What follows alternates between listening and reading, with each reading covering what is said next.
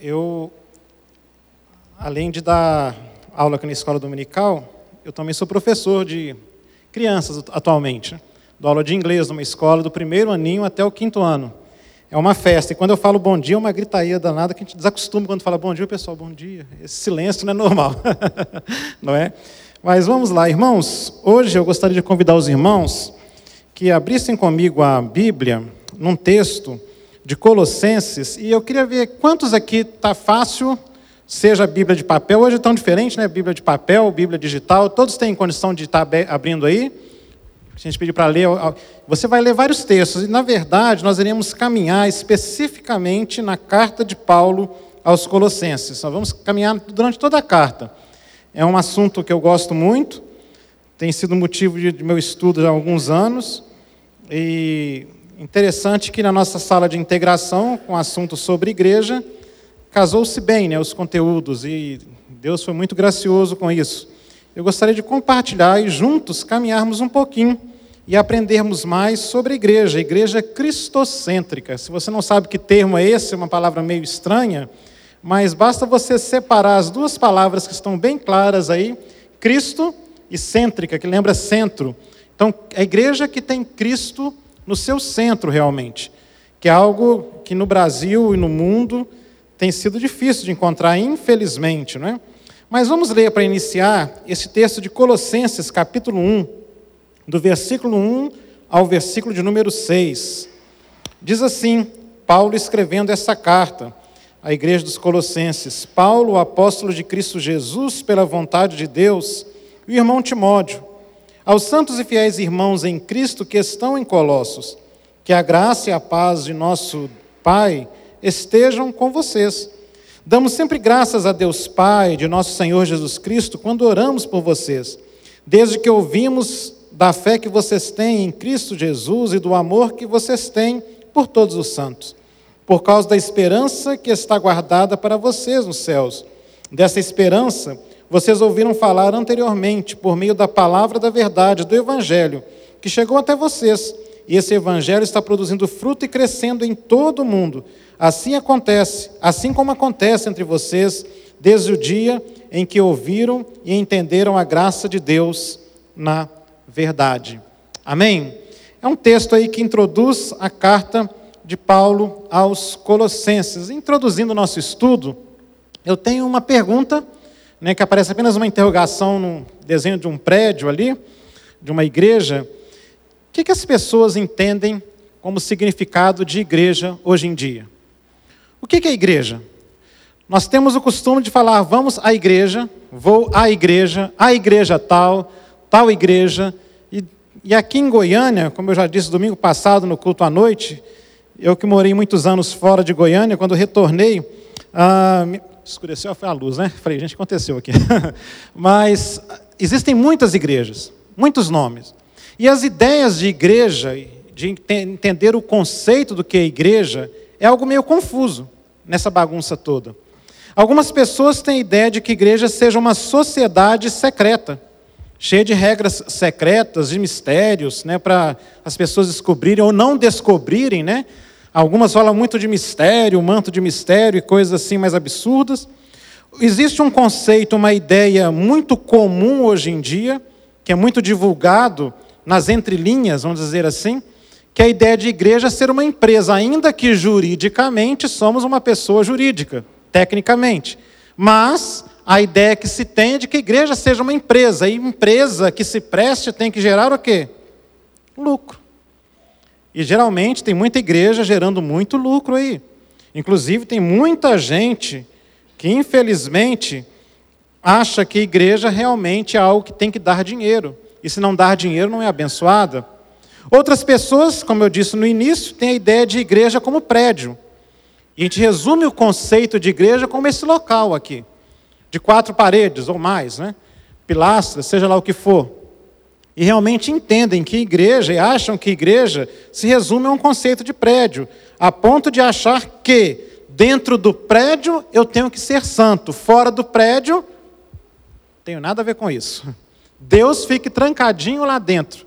E eu no mundo vivo como eu quero. Aí no domingo eu dou aquele sorriso maravilhoso, aquela roupa especial, pego a Bíblia, agora não é mais debaixo do braço, mas é na mão, né? com a minha Bíblia digital, e sento e tudo se torna santo novamente. Ou seja, se resume a ideia de igreja a uma questão predial, geográfica. Outros têm um conceito ainda da ideia de religião. Quando fala igreja, está pensando em religião apenas.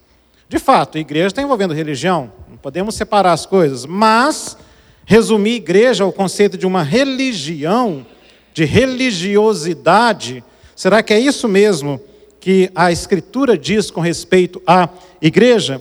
E por último, as outras duas partes que eu gostaria de mostrar para os irmãos é a ideia de que igreja se resume à programação a eventos. Nós vivemos hoje em dia num mundo onde as pessoas procuram programação. Parece que é um fenômeno assim social que eu gosto de estudar muito, ah, desde quando no mundo começou a ideia de televisão. Primeiro foi radiodifusão, né, rádio, de questão de rádio, depois televisão, que começaram os programas. Parece que a vida do ser humano é condicionada a um canal X, a um horário tal a uma programação que agrade, a uma programação que agrade as pessoas, que atraiam as pessoas. E parece que eh, quando falamos de igreja, tem muita gente que entende igreja como um evento, uma programação. E aí surge aquela questão que funde-se um pouco com a ideia de igreja prédio também. Vou aonde a programação, o evento melhor me atrai, me satisfaça. E aí, como é que é um culto bom? Como é que é um lugar bom? aonde eu vá e escute aquilo que eu goste, e como eu disse semana passada, que faça coceira nos meus ouvidos e que eu saia satisfeito. Em alguns contextos aí, se o capeta não apareceu, o culto não foi bom, né? Infelizmente, tem gente que tem essa ideia de achar que. Eu lembro uma vez de um colega falar que culto bom é quando cai 5, 6, 10 endemoniados. Era uma igreja bem neopentecostal. E interessante que certa vez eu estava pastoreando no interior e coincidiu, né, Deus sabe, os, tem os seus mistérios. Tinha a nossa igreja presbiteriana, na igreja, uma quadra à frente, tinha uma igreja Assembleia de Deus, um pastor muito amigo também. E foi uma semana difícil na cidade. Tivemos vários falecimentos. E, por coincidência, vários ligados à igreja presbiteriana e vários ligados à igreja da Assembleia. E aí, um aluno, numa escola que eu lecionava também, ele chegou para mim e falou: ah, tá vendo as duas igrejas, essas duas igrejas, nem a sua e nem a do pastor fulano de tal da Assembleia, são igrejas que não têm fé, porque na minha igreja não morre tanto de gente, não. Lá o pastor cura todo mundo. não é a ideia que as pessoas têm de igreja. Achar que igreja é um reduto, uma, um evento onde as coisas acontecem. E mais ainda, que é muito comum no século XXI, a igreja ser uma prestadora de serviços religiosos, onde você paga para receber um produto. Então, se você, quanto mais você paga, a igreja é obrigada a lhe oferecer um produto melhor. Ouvi também certa vez uma, um comentário dizendo assim: nós temos que mudar, isso no lugar que eu estava, e um pastor colega comentando: nós teremos que mudar as poltronas da igreja, colocar mais conforto, que afinal de contas o pessoal chega e fala, dei o dízimo, e vou sentar nesse lugar tão ruim. Porque acha que igreja é isso. É uma entidade que presta um serviço que é bem pago e tem que haver uma contrapartida de um conforto na onde se presta um serviço, não um serviço a Deus, mas um serviço à clientela que é chamada de crente que frequenta esta este local. Mas a pergunta é: o que significa ser igreja? Por volta do ano de 62 a 63 depois de Cristo, o apóstolo Paulo, servo de Deus, estava preso em Roma. E lá em Atos capítulo 28 você pode ler sobre isso, onde ele foi preso por pregar o evangelho e naquela época, como acontece hoje também as prisões domiciliares, né? ele, alugou uma casa e ali ele estava preso, impedido de sair, mas não estava impedido de receber visitas. E num determinado momento ele recebeu a visita de um homem, né, chamado Epáfras, que era um pastor, que foi relatar a Paulo sobre o que estava acontecendo com as igrejas numa região chamada Vale do Lico, se não me engano. Era a igreja de Herápolis, ah, e a igreja de Colossense em especial. E tinha mais uma outra que eu esqueci o nome agora, deu um branco total. Pós-Covid é sempre assim, né, gente? Sempre dá um branco. Mas ele relatou que na cidade de Colossos, que no passado essa cidade foi muito importante, mas depois ela foi declinando a sua importância, especialmente depois que o Império Romano dominou toda a região e outras cidades ficaram mais proeminentes, cresceram mais, desenvolveram mais. Mas Colossos estava ali, tinha uma comunidade que havia começado uma comunidade cristã, a seguir a Jesus Cristo. Fruto não diretamente do trabalho de Paulo, que foi lá e fundou esta igreja, mas Paulo pregando na região Éfeso, outras regiões ali, o evangelho acabou chegando até aquela região e ali tornou uma criou-se uma comunidade em volta do evangelho, uma comunidade constituída mais de, de gentios, de pessoas que não eram judeus, não tinham tradição religiosa judaica, mas se converteram, foram convertidas pela graça de Deus ao evangelho de Jesus Cristo. E com a cidade crescendo, muitas propostas, muitos desafios, muitas ideias, muitas filosofias iam surgindo, que era comum na época. E uma delas diz respeito especificamente ao fato de que se cria muito nessa divisão de matéria e espírito, onde o espírito é bom e a matéria é ruim. E para se chegar até Deus, tinha que haver toda uma religiosidade, um conhecimento especial, porque Jesus, segundo eles, ensinava na cidade, Jesus foi enviado por Deus para salvar, mas foi um azarado que morreu na cruz, não deu conta do recado. Sendo assim, a pessoa tinha que adorar anjos, aí misturava conceitos meio judaicos ali dentro, mas mais uma filosofia grega, separando matéria do espírito. Essa ideia que nós temos até hoje no mundo de achar que tudo que é material é ruim, que o espiritual é bom, é dessa época. Essa ideia é bem antiga, não é coisa da agora, não. Tá certo? Eu gosto muito das palavras de um homem chamado Dr. Martin Lloyd Jones, que certa vez escreveu um pastor britânico, ele diz o seguinte, que o homem foi à lua, o homem inventou a bomba atômica, o homem fez tanta coisa, mas não conseguiu inventar um pecado novo. Graças a Deus, né? Mas não conseguiu inventar um pecado novo. Apenas mudou-se as formas. Antigamente se matava com uma espada, hoje com uma bomba, hoje com uma arma laser, não tem diferença. Mas o fato é que essas ideias surgiram ali. E por incrível que pareça, uma comunidade que estava surgindo, crescendo, se consolidando em prol do evangelho, começou a surgir certas influências dentro da igreja. E quando falo dentro da igreja, vocês vão entender daqui a pouco comigo, não é uma questão geográfica predial, vai muito além disso. E começou a surgir dúvidas com respeito a Cristo. Será que esse Jesus me salva assim mesmo? Será que esse Jesus é Senhor assim, diante de tudo que está acontecendo? Como é que eu vou seguir a Jesus sendo eu escravo e tendo que obedecer ao meu Senhor, que na época a escravidão era comum e era legal, de acordo com as leis daquela época? Como é que eu vou seguir esse Jesus, esse Deus, e vou me desvencilhar das coisas materiais? Existia até duas tendências. Uma dizia que já que o espírito que é bom e a carne é ruim, ou matéria é ruim, então está liberado. Posso fazer o que eu quiser com o meu corpo. E a libertinagem era uma coisa comum na época. Outros já tinham um rigor ascético, de achar o seguinte: não, para mim chegar até Deus eu tenho que sacrificar o meu corpo. Eu tenho que me espancar, eu tenho que me cortar, eu tenho que me, sabe, fazer penitência e coisas daí. Parece a ideia de hoje, né? mas daquela época também. E eram assim as ideias. Isso começou a entrar dentro da, da igreja. E Epáfras relata isso ao apóstolo Paulo. E Paulo, então, inspirado pelo Espírito Santo, escreve de forma clara e objetiva. E aí, deixa eu abrir um parêntese aqui que eu gosto muito ao estudar a Bíblia. Se você acha que a Bíblia foi escrita para esconder as coisas, você está enganado. A Bíblia foi escrita e chegou-se até nós justamente para revelar e para mostrar. Todas as vezes que eu me aproximo das Escrituras, querendo achar pelo em ovo, eu nunca vou encontrar. Mas se eu quero encontrar a verdade que liberta, e Jesus diz: Conhecereis a verdade, a verdade vos libertará, com certeza encontrarei. E Paulo escreve então de forma clara, diante desse contexto. Ele escreve esta carta chamada Carta de Paulo aos Colossenses. Agora deixa eu fazer um outro parente, ou parêntese, parente, parêntese aqui com os irmãos. Preste atenção no fato. Hoje em dia, nós temos a Bíblia, E alguém pode me dizer quantos livros que a Bíblia evangélica protestante tem? 66 livros. No Antigo Testamento?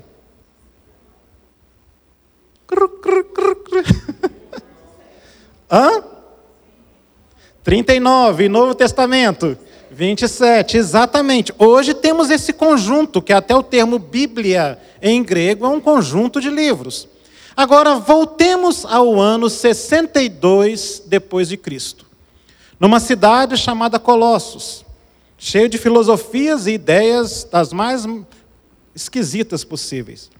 Imagina um povo que se converteu pela seguinte mensagem: Jesus Cristo é o Filho de Deus, o Salvador que veio e salvou a humanidade. Eles tinham isso. E imagine o fato também de que, por ser uma comunidade que não tinha uma raiz judaica, eles não conheciam a lei ou o Antigo Testamento. Não tinham esse conhecimento.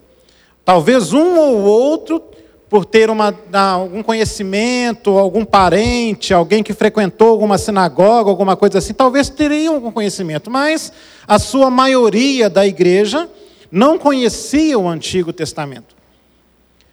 Imagine eles que recebem esta carta, era o único texto que eles teriam para conhecer de fato quem é esse Jesus que eles criam. Então é bem diferente do nosso contexto hoje. Porque hoje você pode olhar de Gênesis a Apocalipse, você pode navegar em toda a Bíblia, até a palavra navegar mesmo, né? navegar em toda a Bíblia e você tem vários textos. Você tem as escrituras completas. Agora, aqueles irmãos não tinham esse acesso a isso. E mais ainda, olha outra dificuldade. Uma pergunta, não precisa levantar a mão. Se eu perguntar aqui quantos sabem ler e escrever, eu creio que a maioria vai levantar a mão aqui. É ou não é? Naquela época, ler e escrever era um luxo para pouquíssimos, pouquíssimas pessoas, ainda mais num contexto onde se tinha muitos escravos que converteram ao Evangelho, que não tinham acesso a uma educação formal. Até a ideia de educação formal é uma questão muito mais moderna do que a gente pensa. Então, esse o contexto da igreja naquela época. Aí, Paulo escreve esta carta, para que essa carta fosse lida a esta igreja, para que esses irmãos pudessem ser edificados e entender o principal, entender o que significa ser igreja. E não se deixar levar por ideias, por ensinamentos que viessem afastá-los do verdadeiro Cristo, que é o Senhor. E mais ainda uma coisa importante, quando fala Jesus Cristo, Senhor, as pessoas entendiam muito bem o significado da palavra Senhor. Porque para nós hoje aqui a palavra Senhor é um tanto quanto superficial, é ou não é? Bom dia, Senhor, o Senhor está bem? Agora, para quem era escravo, para quem era numa sociedade que tinha a escravidão como um estilo social, o senhor do escravo era o senhor que era dono, dono absoluto, que tinha direito de vida e morte sobre a sua propriedade. E quando fala que Jesus é o Senhor, está afirmando: opa, peraí. Então ele é maior do que o nosso imperador, ele é maior do que o Senhor, que é o Senhor que eu sou escravo do meu Senhor, ele é dono de tudo, até da minha vida. E Paulo escreve esta carta justamente, mostrando aqui tem uma foto de uma das ruínas da cidade de Colossos, que hoje é na, é na região da Turquia, naquela região ali. E Paulo escreve esta carta, então, mostrando para esses irmãos como viver a igreja resgatando o seu sentido e significado real e bíblico, diante de tantas propostas erradas sobre o significado de igreja. Colossenses nos mostra o verdadeiro significado de ser igreja e como ser igreja no mundo em que vivemos hoje. E eu convido os irmãos, então, a passearem comigo em Colossenses um passeio rápido, essa é primeira parte apenas, esse estudo que eu desenvolvi e tenho feito, eles são várias partes, e aqui hoje, nessa manhã, eu vou apenas resumir rapidamente com os irmãos né, sobre uh, esse texto, e deixa eu quebrar um pouco o gelo com os irmãos aqui, vamos dizer assim. Uh, eu gosto muito da África, tá certo? Eu nasci no Brasil, mas meu coração é africano, e vou lá sempre, meu primeiro ministério missionário foi ali, é ali ainda, E eu gosto muito de um jeito que os africanos têm com respeito a culto na igreja. Alguns brincam assim: você quer um cultinho, um culto ou um cultão? Né? Um cultinho africano dura em média três horas, um culto seis, um cultão, Deus sabe lá quando vai acabar. Né? Então, na escola dominical hoje, os irmãos querem um cultinho, um culto ou cultão. tá certo? É muito bom. Porque certa vez eu fui ministrar numa cidade em, se não me engano, Marromeu, bem no centro da, de Moçambique, na região centro-norte de Moçambique. E o, a minha sala de aula era uma árvore muito grande, e os irmãos sentaram ali, os pastores e líderes da região, para nós termos um curso bíblico, onde eu fui ensinar para eles sobre essa questão de igreja. E eu pensei, vou ser rápido, que está muito calor, né? E quanto mais eu pensava em terminar, mais eles perguntavam e queriam aprender. a gente ficou horas ali. E eu lembro quando terminou, depois de muitas horas, a gente falando e conversando, um irmão, na sua humildade, chegou para mim e disse assim: Boa essa comida. Eu fiquei assim: Boa essa o quê? Boa essa comida. Bom esse alimento. Que era a palavra para eles. E aquele irmão mal sabia ler e talvez muito pouco escrever, do seu interesse bíblico. E tivemos ali, pela graça de Deus, um cultão. Mas preocupa não, meus irmãos. Não vou ficar aqui 12 horas com os irmãos. Talvez umas 11 está bom demais. Mas vamos ao que interessa então. Mas o fato é, o que é ser igreja? Eu entendo que o apóstolo Paulo ensinou aos irmãos naquela, naquele contexto reforçando o que eles já tinham ouvido através de Epáfras. E Epáfras é um pastor muito dedicado ao ensino das Escrituras. Você pode pegar Colossenses, que você vai ver Paulo algumas vezes lembrando a igreja sobre isso. Tem um momento que ele fala assim: segundo vocês foram ensinados por Epáfras, nosso fiel conservo, servo conosco. E Paulo ensina aquelas igrejas algumas coisas importantes. Primeira coisa, e mais importante, nós vemos esta manhã, que quando falamos de igreja, Estamos falando de uma comunidade criada, formada em Cristo Jesus. Algum irmão lê para mim aí o versículo 1, capítulo 1, versículo 2. Quando eu falar, irmãos, já fica pronto aí, vamos levantar ou ficar mesmo sentado, mas falar com aquela voz locutora FM, tá bom? Bem alto mesmo, todo mundo ouvir.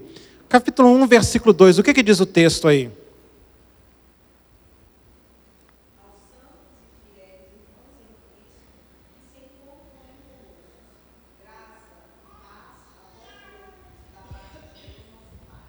Amém. Primeira coisa eu quero que vamos destacar neste ponto aí. Primeiramente, é uma comunidade que tem seu fundamento em Cristo. Alguém sabe o significado da palavra Cristo? O que, que é Cristo? Hã? Enviado. Nos lembra o Messias. De que, que o Antigo Testamento nos preparou? Falava de quem? Do Messias. O que, que disse João Batista ao ver Jesus? Eis o que tira o. A primeira coisa que nós temos que lembrar e reafirmar, mas pastor, isso é tão básico, sim, num mundo tão complicado como o nosso, onde as pessoas estão, quando eu falo pessoas, vamos falar aqui dos cristãos, que se dizem cristãos, que gostam de esbanjar a sua cristandade, estão esquecendo do seu fundamento, precisamos reafirmar isso, que a igreja é uma comunidade que tem Cristo, com o Messias prometido, o enviado, como seu fundamento principal. O apóstolo Paulo fala aqui, Paulo, apóstolo de Cristo Jesus pela vontade de Deus, ele fala aos santos e fiéis irmãos em Cristo Jesus. Segundo lugar também, Alguém lê para mim versículo 1, 13 do capítulo 1. Olha o que, que diz esse texto aí. 13.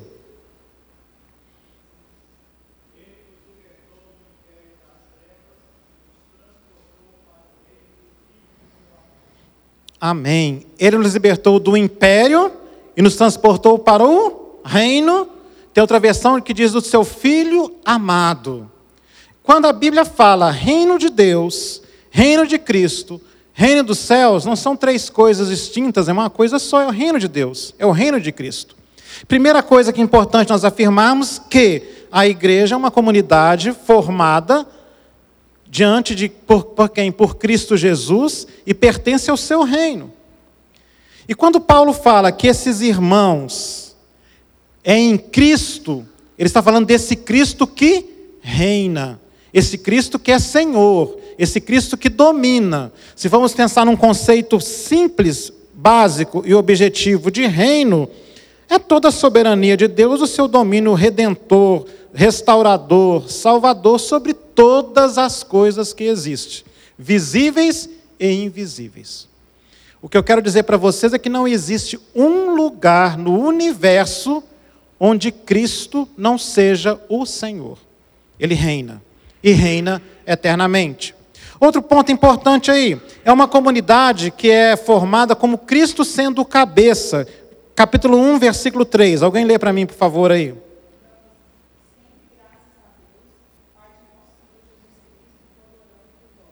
Olha só, damos, eu Pedro, acho que eu errei aqui, damos sempre graças a Deus, Pai, eu acho que eu falei o versículo errado, mas vamos usar isso mesmo, não tem nada não. Damos sempre graças a Deus, Pai de nosso Senhor, tá certo, Jesus Cristo. Eu quero chamar atenção sempre para essa expressão Senhor, porque era uma expressão que vai se repetir várias vezes na carta de Paulo aos Colossenses, como em todo o Novo Testamento. E a mesma expressão usada para Deus, para Yahvé no Antigo Testamento. Está aplicando, dizendo que esse Jesus é quem? É o Senhor. Sabia que, camufladamente, ou descaradamente, hoje em dia não tem mais como esconder nada, né? com a internet tudo é possível. Você sabe que está crescendo cada vez mais no meio cristão uma ideia de que Jesus não é tão Jesus assim, não é tão Senhor assim, que eu preciso de algo mais, que Jesus não é tão suficiente assim, que isso, nunca ouvi falar sobre isso. De fato, talvez você nunca tenha ouvido essa expressão, mas tem muita música no mundo gospel que mostra que Jesus não é tão Senhor assim. Eu tenho que ter meu pensamento positivo e a velha ideia, Deus ajuda quem cedo?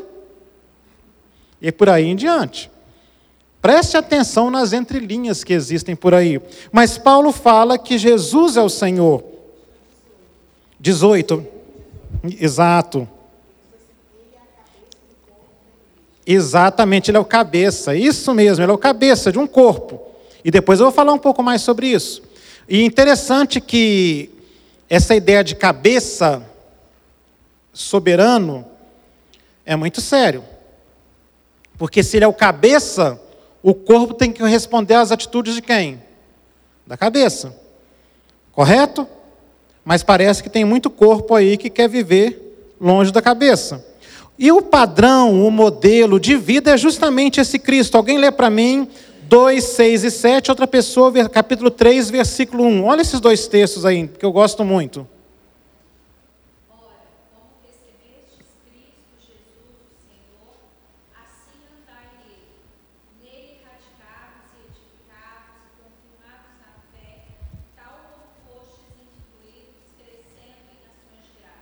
Amém. 3, versículo 1.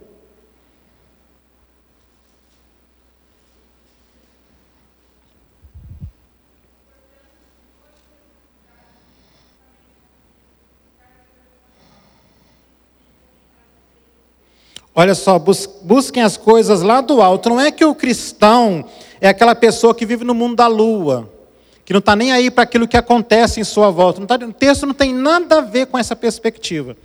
O que está dizendo é que o nosso padrão é alto, quer dizer o quê? Em Cristo Jesus. Tanto é que no capítulo 2, a irmã leu ali antes, ora, como recebeste a Cristo Jesus, o Senhor, assim andai nele. Ou a versão aqui nova atualizada, que tá, eu gosto muito dessa tradução, ela diz assim: continue a viver nele. Porque na palavra de Deus, a palavra andar, tanto no Antigo Testamento como no Novo Testamento, tem uma implicação muito maior do que simplesmente significar andar, caminhar. Mas é se encarnar, é viver, é praticar, é se comprometer. Tanto é que, que diz o Salmo 1? Bem-aventurados que não andam aonde? No conselho dos ímpios. E tem um outro texto que diz: Bem-aventurado é o homem que anda na lei do Senhor. E tem um texto que eu gosto muito, que eu acho muito interessante, contando é uma história linda com pouquíssimas palavras. Andou Enoque com Deus e já não era porque Deus o tomou para si. Ponto final. Andou Enoque com quem? E já não era porque Deus o tomou para si. Porque andar é se comprometer com quem anda. E nos dias de hoje tem muita gente que vai no prédio chamado igreja, mas não anda com Jesus Cristo. Não vive com Jesus Cristo. E por último, é uma igreja apostólica, fundada nos, como diz Paulo em Efésios capítulo 2, né, fala que é o fundamento desta igreja é os apóstolos e profetas. E aqui o apóstolo Paulo começa versículo 1, capítulo 1, versículo 1, dizendo que ele é Paulo apóstolo, não está falando de título como tem hoje, porque no meio religioso as pessoas se preocupam muito com títulos, né, para dar status. É, no início era só o diácono, né, aí a presbítero, aí começaram a achar que eram diferenciados em, em poder e glória. Aí o evangelista é mais ou menos, pastor, que bênção, mas agora pastor é um nome mal falado, então vou ser o quê? Apóstolo, já teve alguém que disse que é pai apóstolo. Né? Não sei onde tirou isso, mas é o pai de todos os apóstolos. Só que a Bíblia não trabalha com isso. O apostolado foram aqueles que Cristo escolheu. E a igreja foi edificada no fundamento dos apóstolos e profetas. E aquilo cessou-se. Não tem sucessão apostólica. Hoje, a única forma de eu usar a palavra apóstolo é no sentido missionário de ser enviado com uma mensagem a proclamar a todos os povos. Isso é o apostolado da igreja hoje. Mas não que eu vou ter o título agora aqui, vamos eleger o nosso irmão pastor Rômulo como nosso pai apóstolo aqui da igreja, de forma alguma. Não é? E a igreja é edificada sobre o fundamento dos apóstolos. Lembra, vou fazer agora um paralelo aqui, Atos capítulo 2. No início da manifestação da igreja, após a descida do Espírito Santo, cumprindo toda a promessa que Cristo fez, Lucas registra assim: e perseveravam na doutrina dos apóstolos. Porque os apóstolos foram aqueles escolhidos diretamente por quem? Por Jesus Cristo. E o último deles, que foi escolhido, foi um homem a caminho de Damasco que teve um encontro fulminante, a qual quem apareceu para ele diz o seguinte: Saulo, Saulo, por que me persegues? E ele foi constituído apóstolo que escreveu esta carta aos Colossenses. Resumindo, o que eu queria mostrar para os irmãos, em primeiro lugar aqui, que é uma comunidade que tem o seu fundamento em Cristo Jesus. Os irmãos estão vendo aquele desenho, ficou um pouco pequeno, de um peixe, que é o símbolo do cristianismo no passado.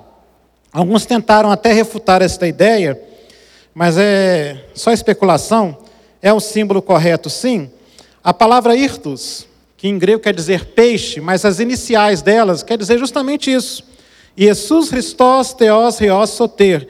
Jesus Cristo, de Deus Filho, Salvador.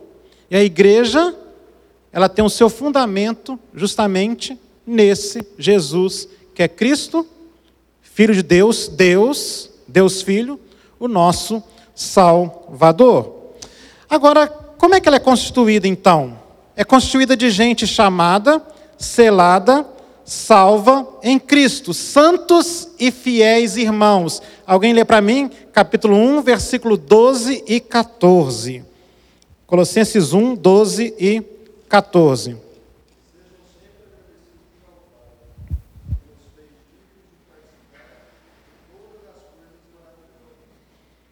Amém.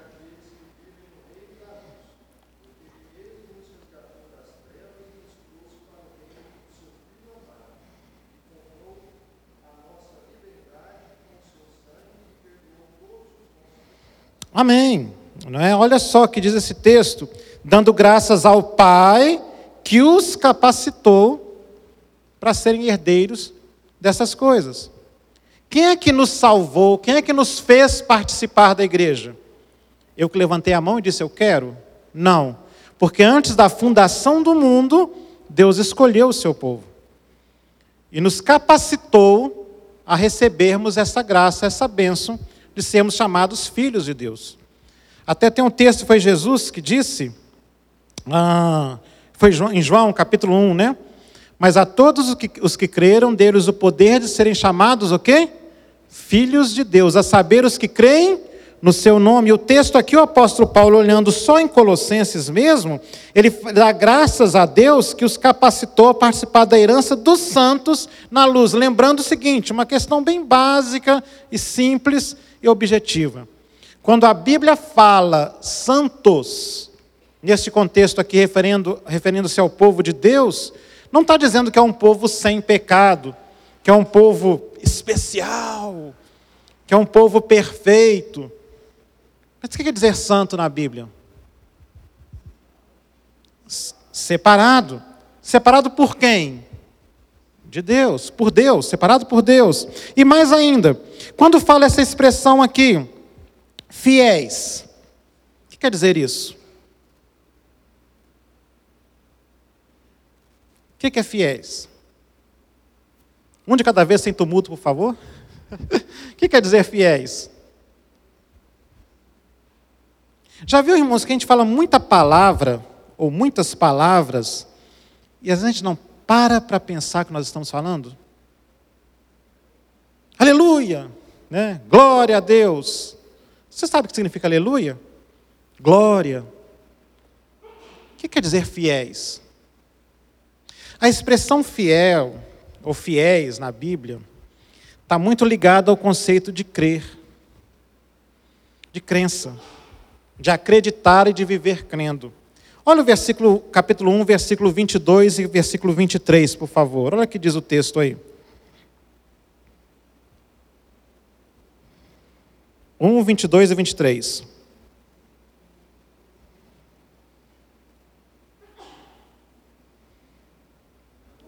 Uhum.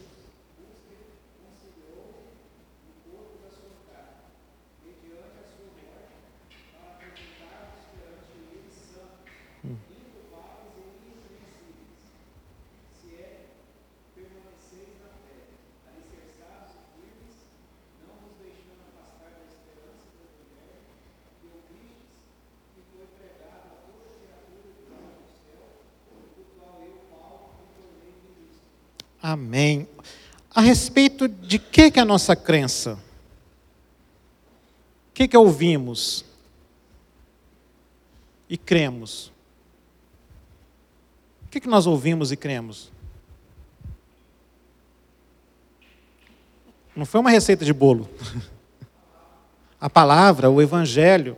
Interessante que o texto fala, olha só, Agora, porém, ele nos reconciliou no corpo da sua carne. Eu gosto de ver o apóstolo Paulo, ah, vou usar um termo meio pejorativo, brincando com as palavras aqui, para dar um, literalmente uma, um tapa com luvas, né?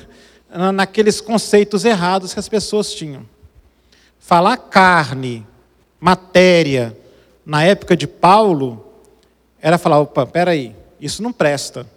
Mas o Paulo fala que Cristo Jesus nos reconciliou no corpo da sua carne. Porque Cristo se encarnou e deu a sua vida por amor a quem? A nós. Então já quebrou-se todo o estigma de que a matéria é ruim. Porque se fosse a matéria ruim, Jesus Cristo tinha vindo como um fantasma e morrido como uma fumaça. Mas ele veio de carne e sangue e viveu entre nós. E o texto de Isaías, que é uma promessa sobre ele, fala que ele viveu as nossas dores. E pelas suas pisaduras fomos o quê? Sarados.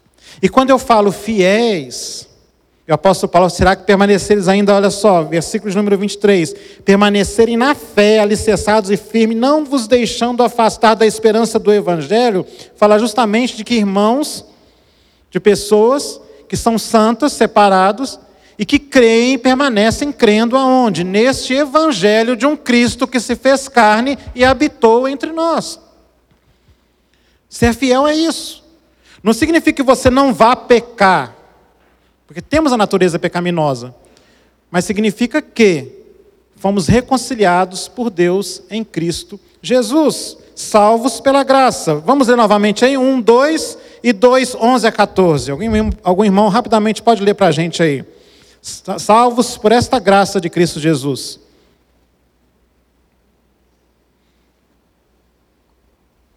Capítulo 1, versículo 2. O que, que diz lá?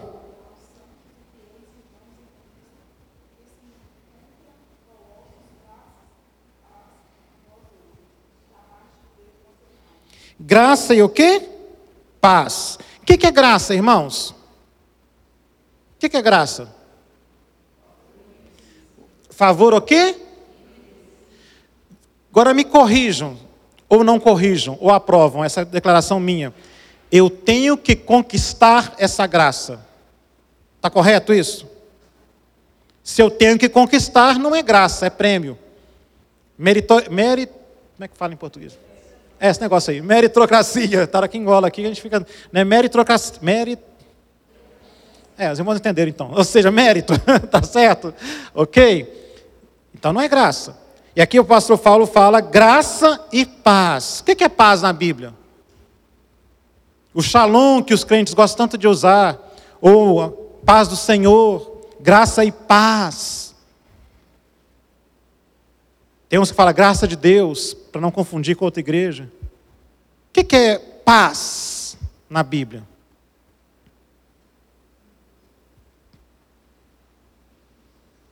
Paz. Hã? Sossego, descanso, mas tem uma coisinha a mais nisso aí. Como? Em Cristo, mas tem mais uma coisa aí. O Espírito Santo envolve, mas tem uma coisa a mais por aí.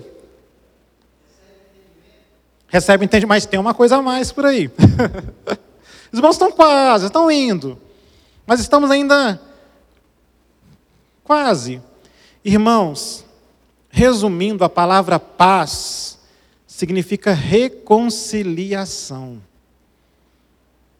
Justificados, pois, mediante a fé, temos o quê? Paz com Deus. A paz na Bíblia, o shalom de Deus, é que Deus em Cristo reconciliou consigo mesmo todas as coisas nos céus e sobre a terra. Isso é paz. Sendo assim, o tormento da morte eterna não me atormenta mais não tenho mais a falta de sossego diante da aflição.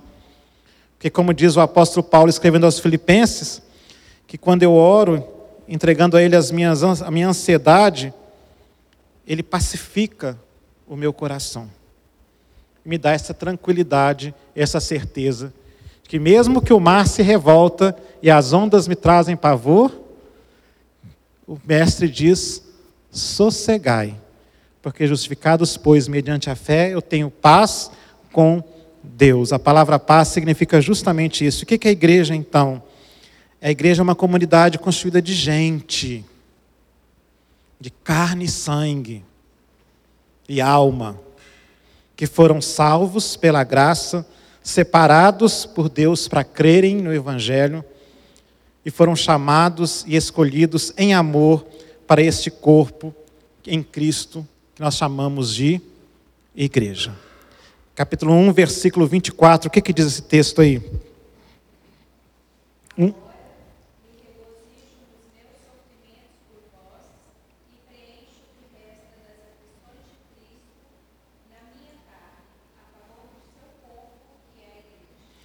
Corpo de Cristo é a igreja do Senhor Jesus Cristo. Amém?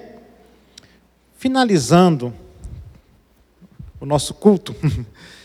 A igreja é a família, é o corpo, onde somos ligados pelo sangue do Cordeiro, fiéis irmãos, fiéis irmãos da ideia de corpo, família, capítulo 1, versículo 2, nem precisamos ler novamente, que neste corpo, nessa irmandade, nesta fraternidade, não existe discriminação. Ó irmãos, hoje nós vemos num mundo muito complicado que qualquer declaração sua você pode expressar voluntária ou involuntariamente algum conceito de é, como é que fala discriminação de algum grupo de minoria, assim vamos dizer. Agora, no meio do corpo de Cristo isso não existe. que não existe nem os bonzinhos, nem os malzinhos, nem os melhorzinhos, nem os mais ou menos. Existe o povo, o povo de Deus, o corpo de Cristo. Olha o que, que diz capítulo 1, perdão, capítulo 3, versículo 11. Capítulo 3, verso 11. O que, que diz lá? Capítulo 3, verso 11.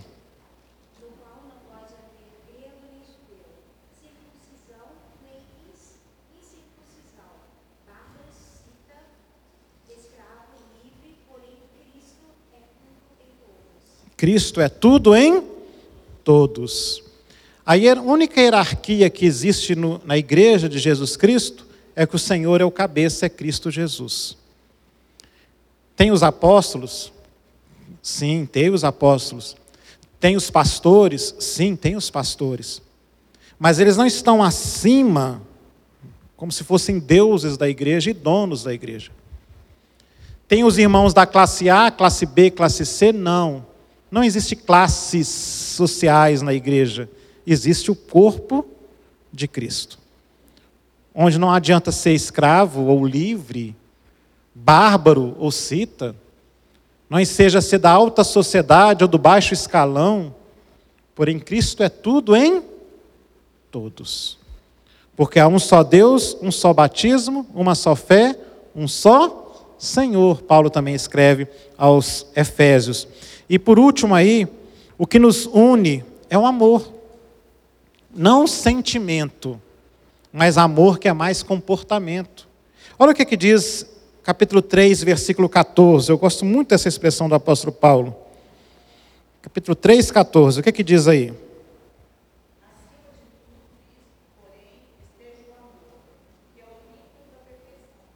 Olha, esteja o amor que é o vínculo da perfeição. Como é que Deus. É falar a palavra consegue fica estranho para Deus, mas eu vou usar esse termo humano. Como é que Deus consegue colocar um bando de gente que é igual porco espinho, que não pode encostar um no outro, que a coisa dá choque, e chamar isso de meu povo? Porque o amor é o vínculo da perfeição. Eu gosto muito das palavras do apóstolo João, em 1 João, que diz: Aquele que não ama, não conhece a Deus, porque Deus é o quê? Amor. Se a igreja não for a comunidade do amor, não é igreja. A comunidade que expressa o amor que nos une em Cristo Jesus. Eu li um livro há uns anos atrás, há muito tempo. Deixa eu tentar lembrar o nome. Ah, O Monge e o Executivo. Quem já viu falar desse livro? O Monge e o Executivo. Muito interessante. E uma definição que o autor trouxe, o autor ou alguém que estava no diálogo, não lembro lá que estava no diálogo, definição de amor, ele diz: amor não é sentimento, amor é comportamento. Sabe que é bem interessante isso?